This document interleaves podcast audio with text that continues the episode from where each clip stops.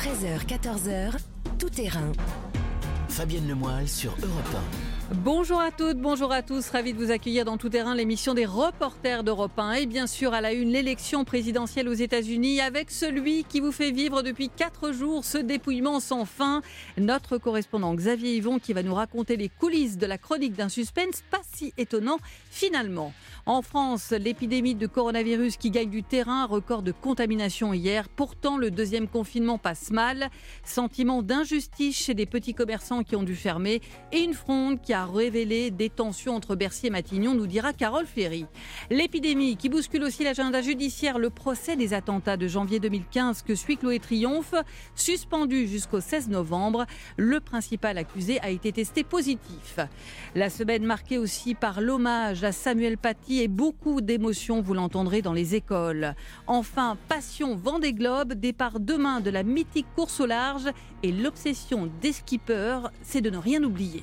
Voilà pour le programme, tout terrain, c'est parti. Europe live for the American elections. Tout terrain. Présidentielle américaine sur Europe 1. Fabienne Lemoyle. Nous n'avons pas encore de victoire pour l'instant. Mais les chiffres sont clairs. Nous allons gagner cette course. Bonjour Xavier Yvon. Hello Fabienne, bonjour à tous. En direct, je le souligne, depuis notre bureau de New York où depuis quatre jours, sans relâche, vous nous faites vivre dans toutes les éditions d'Europe 1, encore ce matin, ce dépouillement qui semble sans fin. On vient d'entendre le discours cette nuit de Joe Biden, qui n'était pas encore celui d'un président, même si la victoire se profile. Alors j'ai juste envie de vous demander, Xavier, comment on vient un tel marathon quand on est correspondant, euh, que vous avez été sur le pont toute la nuit, qu'il est à peine 7 heures du matin à New York vous avez des litres de café à côté de vous, c'est ça?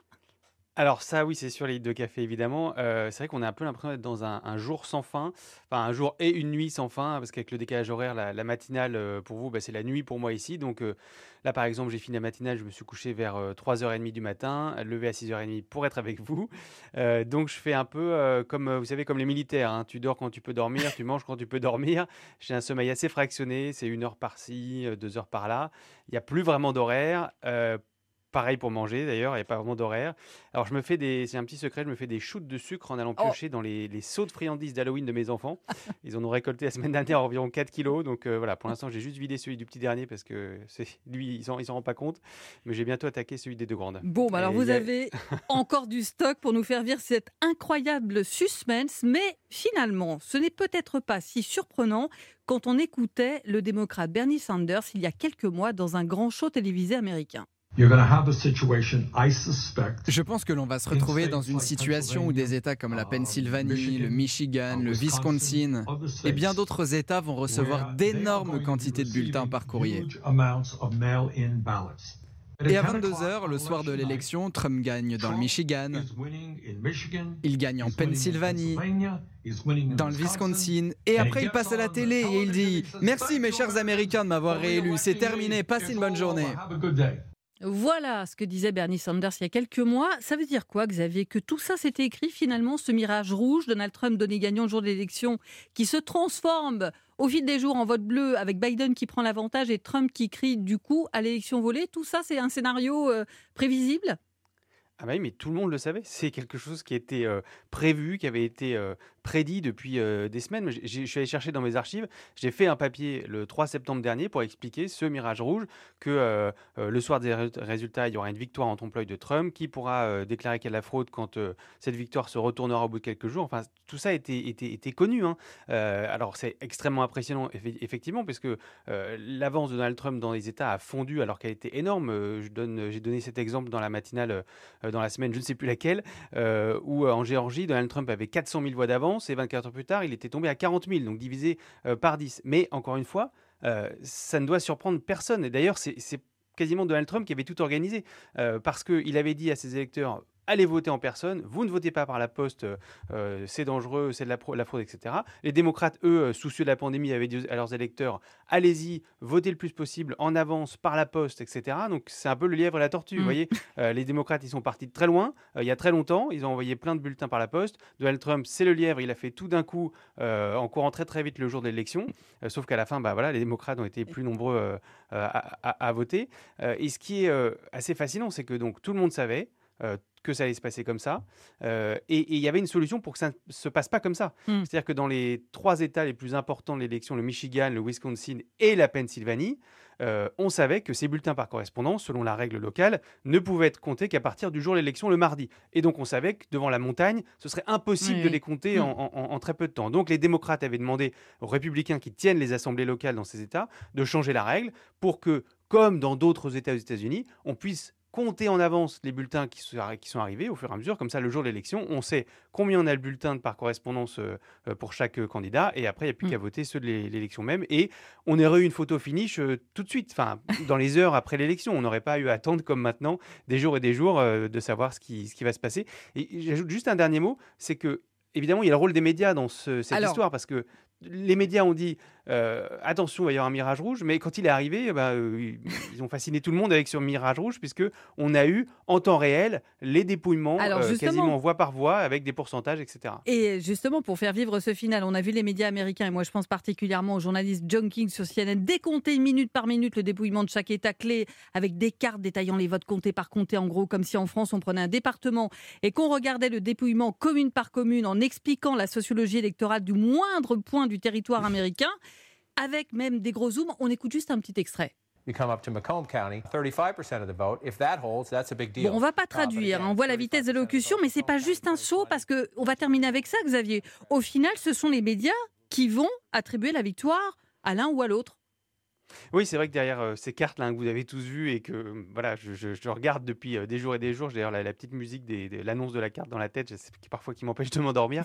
derrière ces cartes, il y a des milliers de données qui remontent et qui sont traitées par dans chaque rédaction de grands médias un, decision desk, donc voilà une équipe de décision qui, avec les statistiques locales, les historiques des élections, etc., détermine si se pose la question, la grande question, c'est est-ce que l'avance de celui qui est en tête peut être rattrapé par celui qui est derrière. Mm. Si la réponse est non, on donne l'État euh, à celui qui est en tête.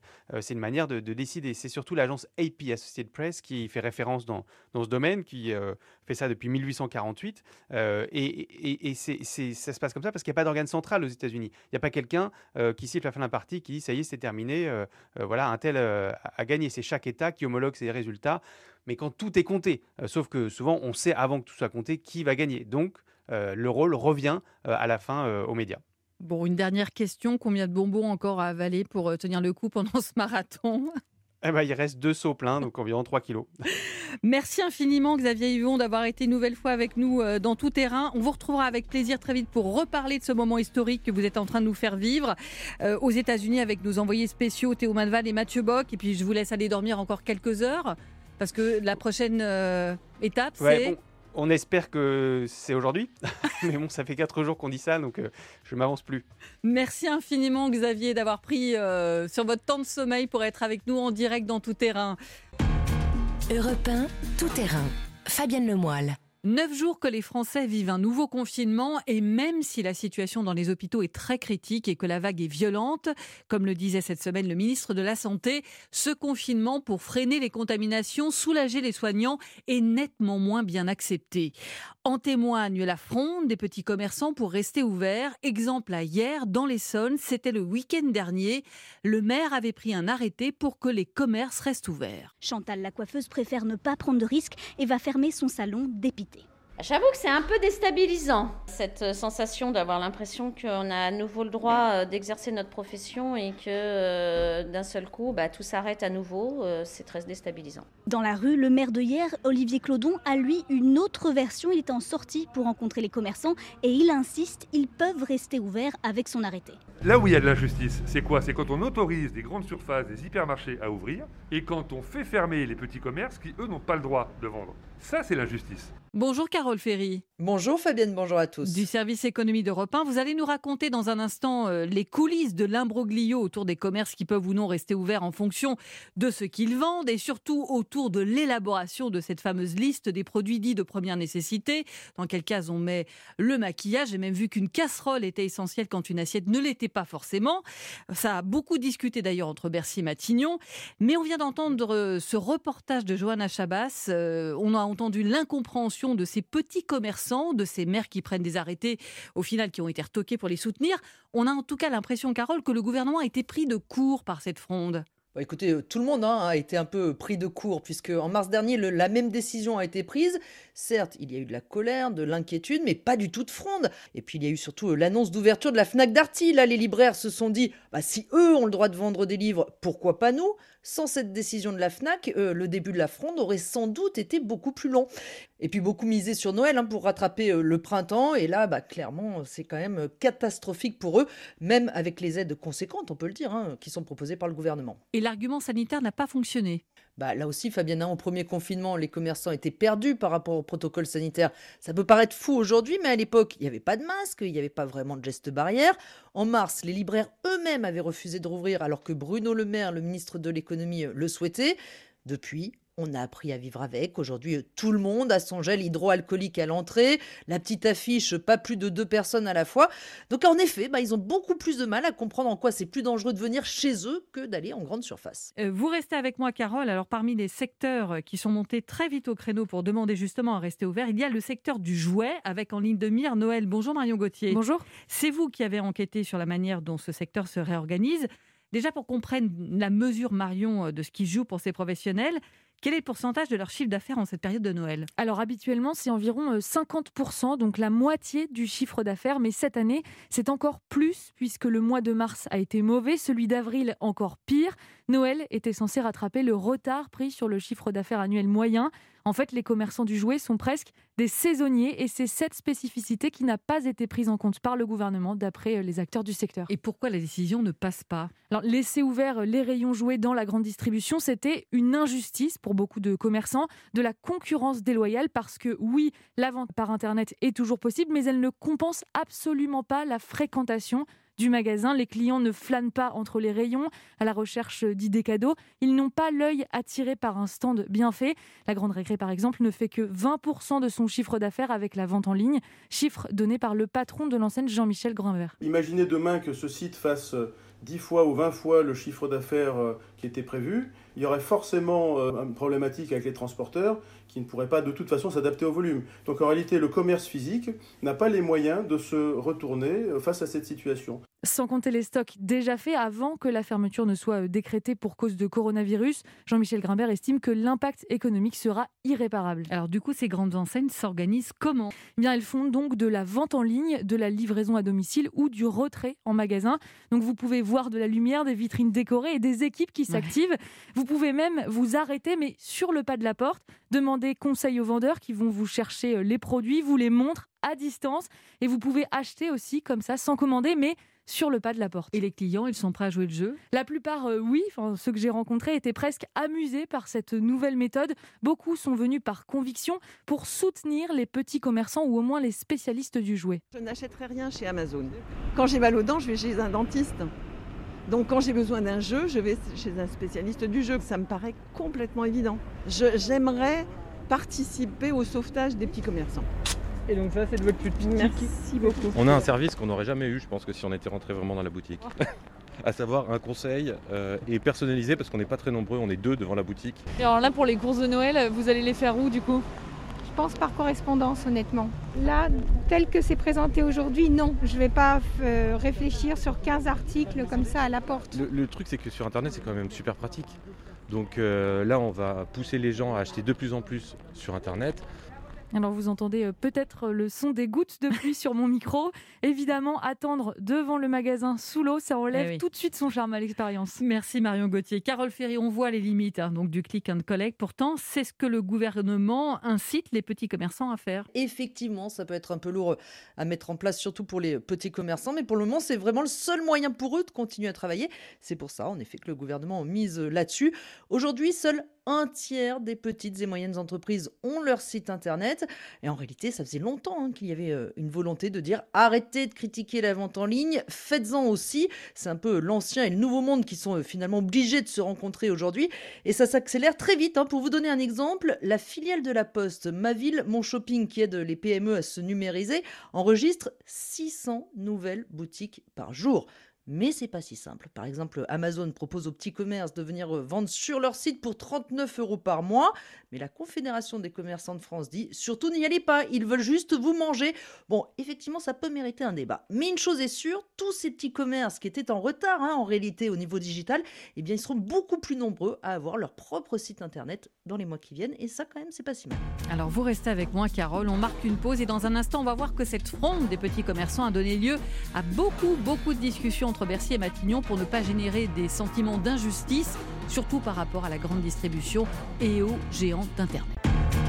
Europe 1, tout terrain. Fabienne Lemoyle.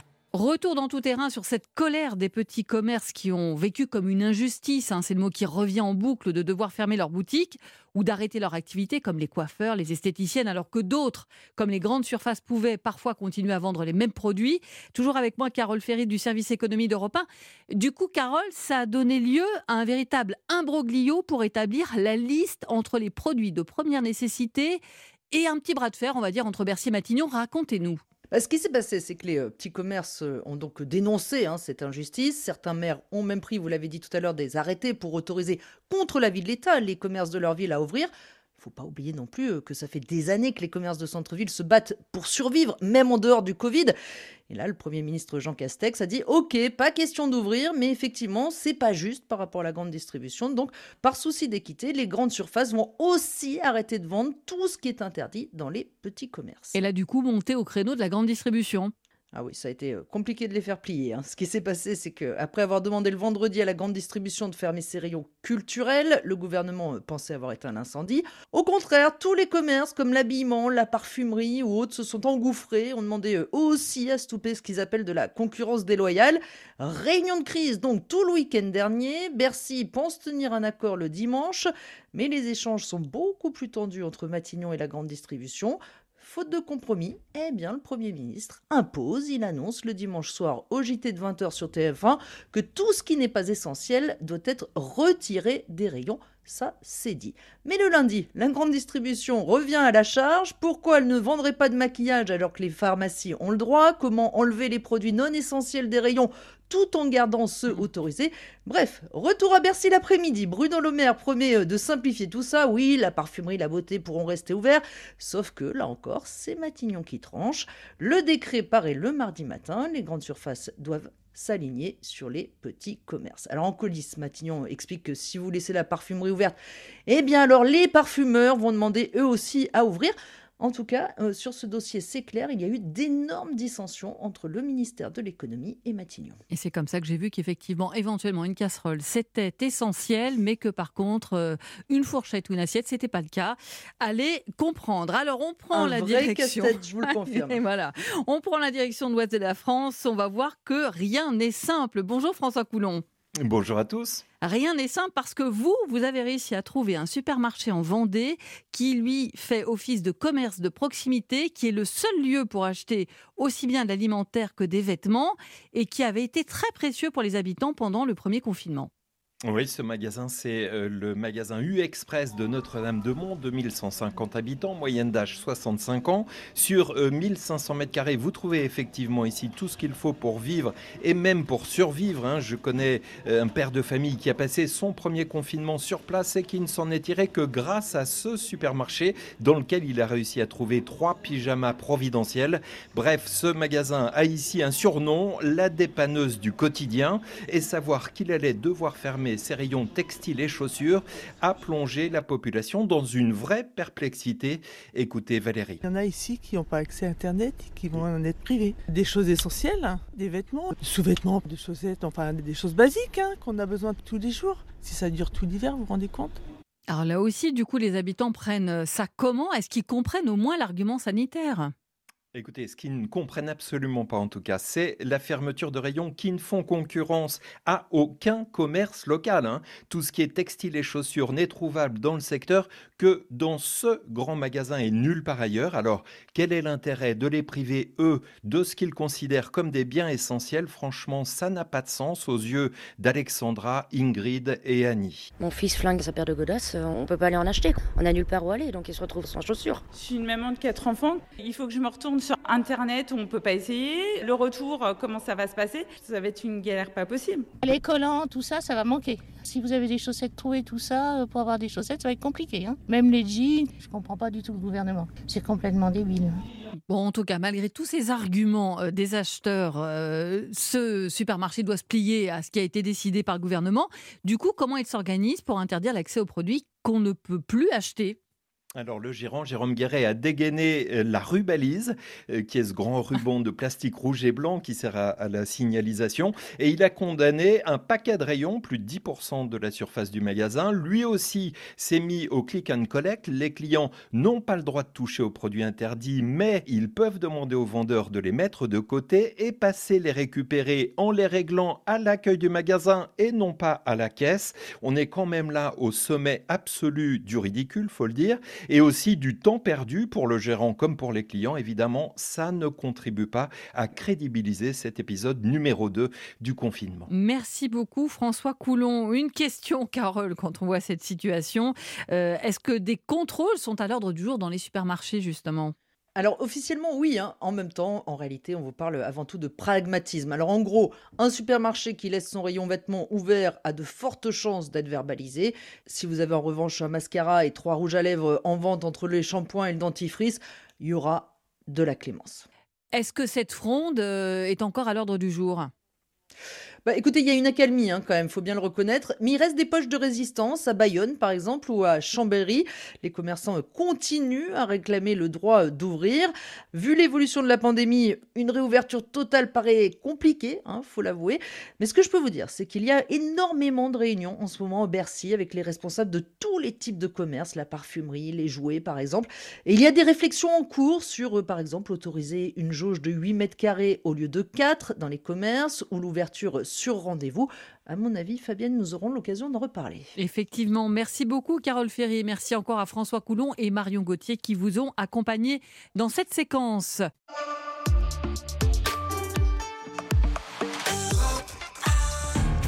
Europe tout terrain. Fabienne Lemoyle. L'épidémie de coronavirus ne bouscule pas que la vie des entreprises. La Covid-19 bouscule aussi l'agenda judiciaire et le virus vient de toucher l'un des procès les plus importants de l'année, celui que nous suivons chaque semaine dans tout terrain, le procès des attentats de janvier 2015. Bonjour Chloé Triomphe. Bonjour. Du service police-justice d'Europe 1 plus d'audience depuis une semaine. La pause devrait durer encore une partie de la semaine prochaine.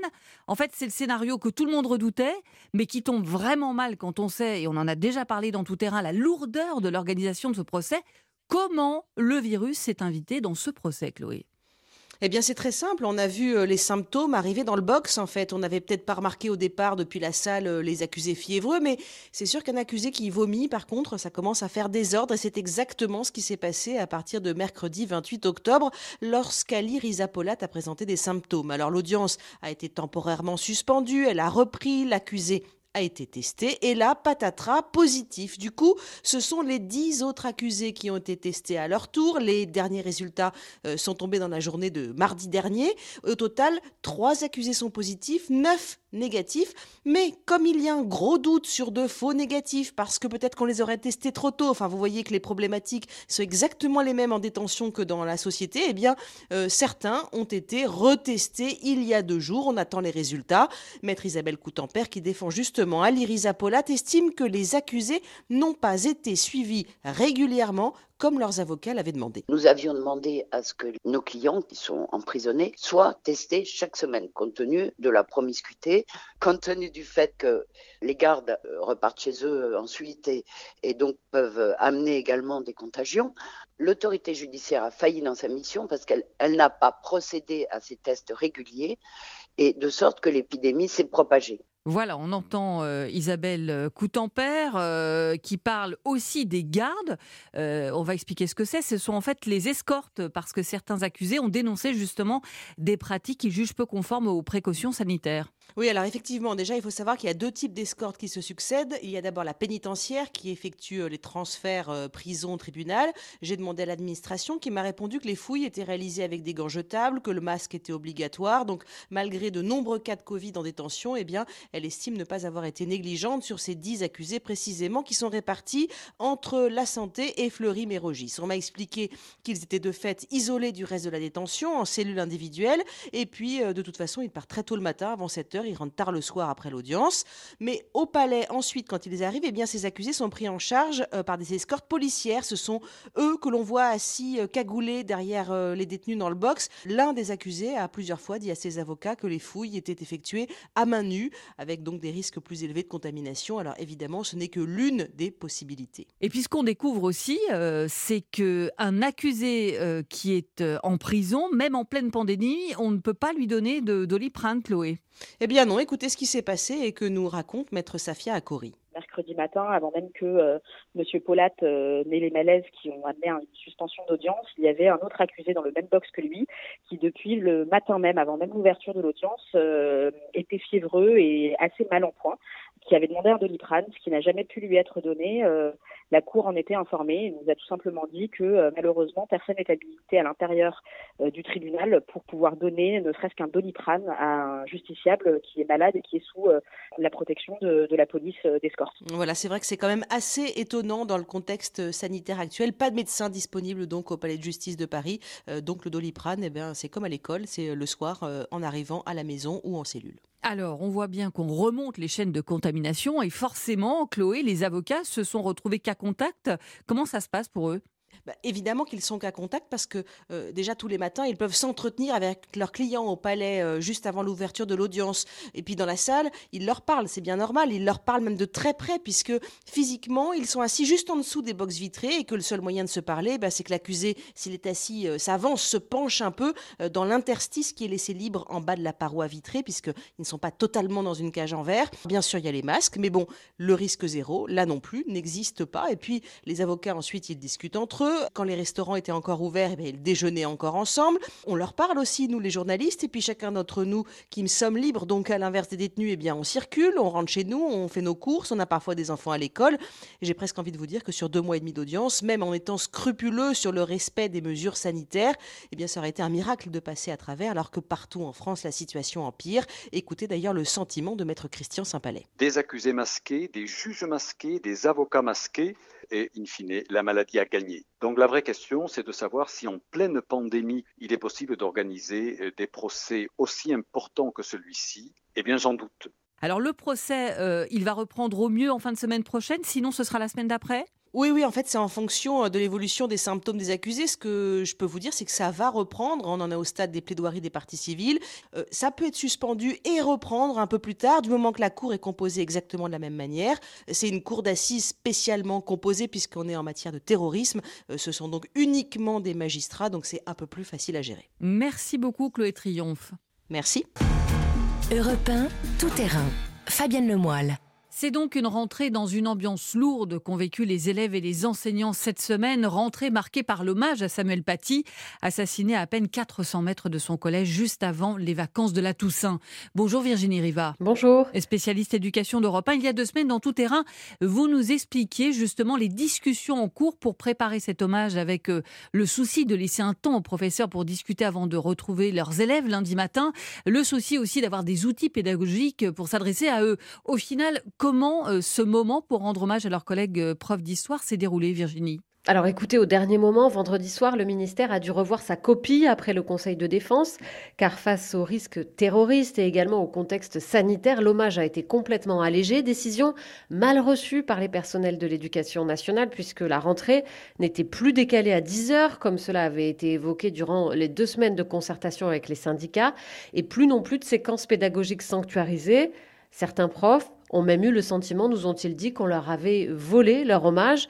Restait la lecture sous tous les préaux de France d'une version courte de la lettre de Jean Jaurès aux instituteurs et institutrices de France, lue par le chef d'établissement. On l'écoute. Vous tenez en vos mains l'intelligence et l'âme des enfants. Vous êtes responsable de la patrie. Les enfants qui vous sont confiés n'auront pas seulement à écrire et à déchiffrer une lettre, à faire une addition ou une multiplication. Puis la minute de silence en tant que telle, plutôt observée en classe d'ailleurs. Alors certains proviseurs ont organisé des visioconférences avec leurs enseignants pendant le week-end pour tenter d'aménager un peu les choses là où ils le pouvaient.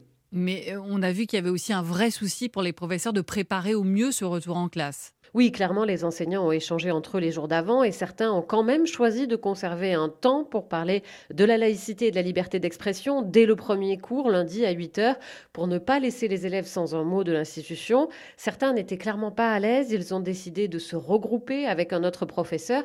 C'est ce qu'a fait Catherine, prof de SVT au collège Aubrac dans le 11e arrondissement. Et même avec la meilleure volonté du monde, elle s'est sentie prise entre impréparation et émotion. On a bricolé des trucs euh, hier. Euh, donc je me suis retrouvée en première heure avec une collègue, on a réuni nos deux groupes et on a euh, travaillé ensemble sur ces questions-là, mais on n'était pas à l'aise ni l'une ni l'autre, on s'est senti mieux parce qu'on était deux. Mais euh, malgré tout, il y a eu des moments de, flottement, de, troubles, d'émotions, de, voilà, qui ont émaillé un peu cette première heure avec les élèves. Euh, vous restez avec moi, Virginie. On part dans le Nord. Euh, là aussi, il y avait de l'appréhension chez certains enseignants, comme pour Nicolas, euh, professeur d'histoire-géographie dans un collège de Tourcoing, que Maximilien Carlier avait rencontré la veille de son retour en classe. Nicolas enseigne l'histoire-géographie. Il peaufine sa présentation sur rétroprojecteur qu'il montrera à ses élèves ce matin. La première page, évidemment, c'est mon collègue Samuel Paty. J'ai souhaité lui rendre hommage en projetant cette photo. La suite, c'est une liste de mots à définir, un fait, une opinion, un attentat, le blasphème. Il y aura un échange avec les élèves aussi, connaître leurs ressentis, expliquer la laïcité. Par contre, projeter les caricatures, non. La situation dans laquelle on est aujourd'hui ne euh, me permet pas de pouvoir traiter de Charlie Hebdo euh, facilement. Moi, je préfère pour l'instant euh, les évoquer, mais pas, pas les montrer. Je vais prendre quelque chose, entre guillemets, de moins risqué. Bonjour Lionel Gougelot. Bonjour Fabienne. Bonjour correspondant d'Europe 1 dans le Nord. On vient d'entendre ce professeur euh, qui témoigne de ce que nous disait Virginie Riva, ce souci de préparer hein, euh, pour les profs avant ce retour en classe. Euh, vous l'avez rencontré, vous, juste après ses retrouvailles avec ses élèves. Finalement, on entendait ses appréhensions. Comment ça s'est passé? Bah, Écoutez, quand j'ai retrouvé Nicolas à la sortie du collège lundi midi, assez simplement, hein, j'ai rencontré un prof encore très ému et même bouleversé par cette matinée. Bouleversé, mais surtout soulagé par euh, la réaction de ses élèves de troisième. Ils ont été réceptifs et euh, ils ont reparlé d'émotions, de, d'hommage, de respect. C'était palpable, même s'ils sont adolescents et parfois ils n'osent pas exprimer leurs émotions, mais c'était quand même palpable, clairement. Alors des élèves réceptifs, mais ce qui revient surtout dans, dans la bouche de ce prof d'histoire, c'est que cette matinée a été utile. Utile notamment pour euh, rétablir la réalité des faits, loin des, ragots des réseaux sociaux par exemple. Ils ont eu beaucoup besoin aussi qu'on revienne sur les faits, sur ce qui s'est passé. Euh, ils en ont entendu beaucoup euh, durant ces deux semaines de vacances à la maison et remettre à plat les choses, ça a été très utile et rappeler l'importance de la liberté d'expression, de la laïcité, qui est un des fondements de la, du vivre ensemble. Et puis, comme il nous l'avait confié donc avant ce retour en classe, Nicolas ne s'est pas servi précisément des caricatures de Charlie Hebdo pour parler de la liberté d'expression. Non, effectivement, il a abordé euh, le sujet de façon plus, plus générale, peut-être par prudence. Euh, en tout cas, l'autre enseignement de cette journée pour lui, c'est qu'il va quand même maintenant continuer de, travailler, réaffirmer euh, tous ces principes sur le long terme, organiser d'autres temps d'échange avec les élèves au-delà de cette seule journée d'hommage. Dans l'équipe d'histoire-géographie, on réfléchit à déjà comment ensemble aborder euh, toutes ces notions-là. Et c'est vrai que on veut euh, vraiment ouais, euh, encore plus bétonner la transmission de savoir et faire passer un message clair et, compréhensible et pas laisser de doute dans leur esprit. Et il faut rien lâcher. Et personnellement, je ne lâcherai rien. Et voilà, vous l'entendez, hein, mm. ne rien lâcher sur ces questions. Mais pour cela, Nicolas espère qu'en tant qu'enseignant, il aura toujours le soutien des familles, des politiques mm. et surtout de sa hiérarchie. Alors voilà pour cette euh, rentrée à Tourcoing avec vous, Lionel Gougelot. Et dans le collège où vous étiez à Paris, Virginie Riva, comment les élèves ont vécu cet hommage? Bien écoutez, euh, l'hommage s'est très bien déroulé. Il y avait une certaine solennité déjà parce que l'établissement a trois petites cours de récréation. Donc la minute de silence est faite dans ces cours et non pas en classe. Les élèves avaient demandé à leurs enseignants d'imprimer des images de Samuel Paty. Elles étaient donc collées au mur de la cour. Et je peux vous dire que les enfants étaient silencieux, recueillis, parfois même les mains croisées, la tête baissée, visiblement très touchés par la mort de ce professeur qui aurait pu être l'un des leurs. C'était émouvant et c'est comme c'est un hommage, c'est important de commémorer euh, sa mort et je trouve que c'est nécessaire de faire une minute de silence. On est en France, il y a des droits quoi, on peut parler s'ils sont pas d'accord.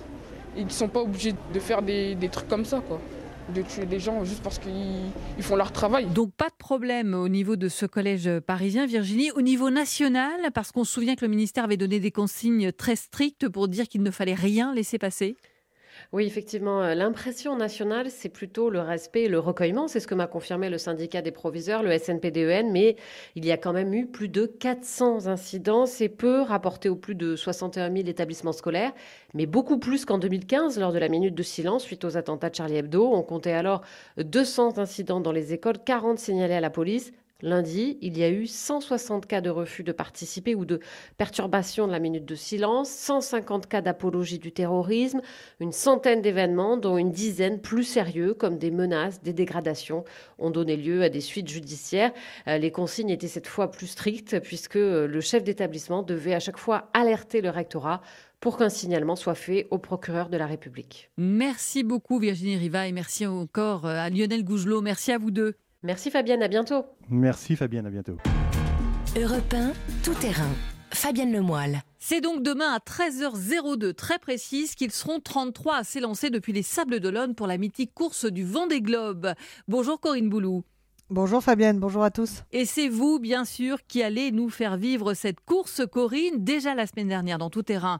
Vous nous avez raconté la préparation très particulière de cette édition avec la Covid, euh, ce qui a obligé les skippers à se couper du monde euh, bien plus tôt que prévu pour éviter toute contamination.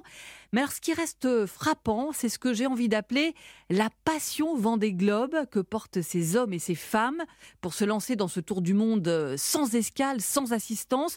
Et cette passion Vendée Globe, je sais que vous aussi, euh, vous la vivez euh, et qu'elle est intacte chez vous parce que je crois que vous avez couvert pratiquement toutes les éditions. Oui, sauf la première, effectivement. Euh, mais c'est vrai que le concept est, hors norme, hein, Fabienne. Une femme ou un homme, un bateau pour une course de 40 000 km sur les océans du globe en, passant par les trois caps. Le record à battre, c'est 74 jours. C'est un voyage en solitaire sur de grands monocoques de 18 mètres, capable aujourd'hui de s'élever au-dessus des flots grâce à ces fameux foils, vous savez, ces sortes de longues virgules qui font jusqu'à 7 mètres de long. Ils seront 33 euh, demain, un record de participation pour cette septième édition dont six femmes, un record là aussi, alors qu'il y a quatre ans. Rappelez-vous, aucune navigatrice n'était au départ. Alors moi, c'est vrai qu'il me fascine ce Vendée Globe, mm. d'abord pour sa difficulté, parce que c'est une course par élimination où la moitié des concurrents arrivera seulement à boucler la boucle.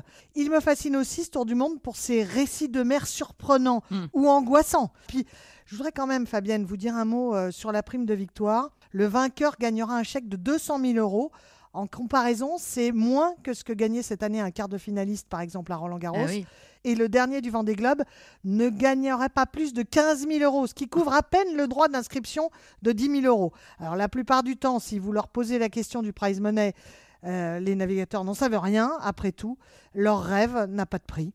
Donc on voit votre passion, euh, ça se voit aussi à travers ceux qui s'engagent cette année. Il y a des vétérans et puis il y a aussi ceux qui laissent tout tomber pour vivre leur rêve. Oui, c'est ça. Alors parmi eux, vous avez Jean Le Cam, 61 ans, le doyen de la flottille. Sur son monocoque au nom évocateur en période d'élection américaine, Yes We Cam, pour le Cam, il repart pour la cinquième fois à l'assaut du Vendée Globe. Lui qui fut deuxième de l'édition 2004-2005, il nous a confié pourquoi avec euh, cet humour décalé qui le caractérise. Bah pour vivre encore plus de choses. Je préfère être euh, dans la course que regarder la course à la télé. Donc euh, moi je suis pas tellement virtuel regatta quoi. Je suis plus acteur. Bah oui, mais bon, c'est pas parce qu'on est plus tout jeune qu'on va mourir demain non plus. Hein. On a un bateau qui est bien, on a une bonne équipe, euh, voilà. Voilà, l'expérience qui parle aussi de Jean Le Cam. Alors vous avez aussi, Fabienne, cet ancien commercial, Manuel Cousin, qui lui a tout lâché à 50 ans pour vivre sa passion du large et se lancer en solitaire pendant trois mois sur les océans. J'étais cadre commercial dans une grosse société. Je faisais déjà de la compétition euh, à la voile. Et finalement, bah voilà, changement de vie total. J'ai donné ma démission de là où je travaillais. Ma femme également. On a vendu notre maison en Normandie parce que je suis originaire de Normandie. On est venu s'installer ici euh, au Sable d'Olonne. Un changement de vie radical, mais que je ne regrette vraiment, vraiment pas. Quoi. Je, je, sais, oui, je vis tous les jours un, un, rêve éveillé, en fait. Voilà, vous parliez de passion Vendée Globe, Fabienne, mais ils en sont tous trois la parfaite illustration. Du coup, évidemment, quand on s'embarque pour autant de semaines seul, il y a des petits plus qu'il ne faut surtout pas oublier. Oui, des petits trucs qu'il faut pas oublier, c'est vrai, euh, qu'il y a ceux qui ont déjà fait un Vendée Globe et qui gardent un, mauvais souvenir d'un oubli, par exemple, sur la checklist d'avant-départ, comme Sébastien Destremo, euh, qui avait terminé 18e et bon dernier après 124 jours de mer lors de la dernière édition. Il y a deux choses que je ne veux pas oublier, les éponges et les chaussures. Parce que faire le vent des globes en tongs, c'est pas drôle. J'avais des bottes, mais j'avais pas de chaussures d'intérieur. Et éponger son bateau avec des torchons pendant 4 mois, c'est pas drôle. Donc ça, j'oublierai pas. bon, effectivement, il y a des choses à pas oublier. Hein. Oui, Romain Athanasio avait oublié lui aussi des éléments essentiels pour son quotidien il y a 4 ans. Écoutez-le. Il y a 4 ans, j'avais oublié mon oreiller, mon manche de rasoir et ma fourchette. Ça m'a bien gêné. J'ai pris beaucoup plus de podcasts parce que j'en écoute beaucoup en mer. Ça fait 6 mois que j'enregistre du Ondelat tous les jours.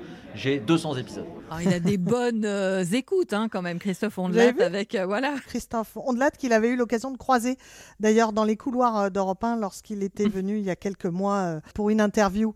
Euh, Thomas Ruyant aussi, autre concurrent du Vendée Globe, lui n'oubliera pas ce qu'il estime l'essentiel. Des photos de mes proches, évidemment, parce que j'ai besoin de ça pour me donner la pêche. Ah oui, la pêche, c'est essentiel. Enfin, Maxime Sorel compte sur son équipe pour finaliser sa checklist de départ avec une certaine gourmandise. J'aimerais pas qu'ils oublient le sac de sucreries quand même. voilà. Bon, ok, on a bien noté. Et la, la nourriture plaisir, c'est important à bord, sachant qu'ils vont passer autant de semaines à- en mer. Merci beaucoup Corinne Boulot. Une fois encore, vous nous ferez vivre avec passion cette course du Vendée Globe. Et d'ailleurs, on pourra suivre plus particulièrement l'un des concurrents sur notre site internet.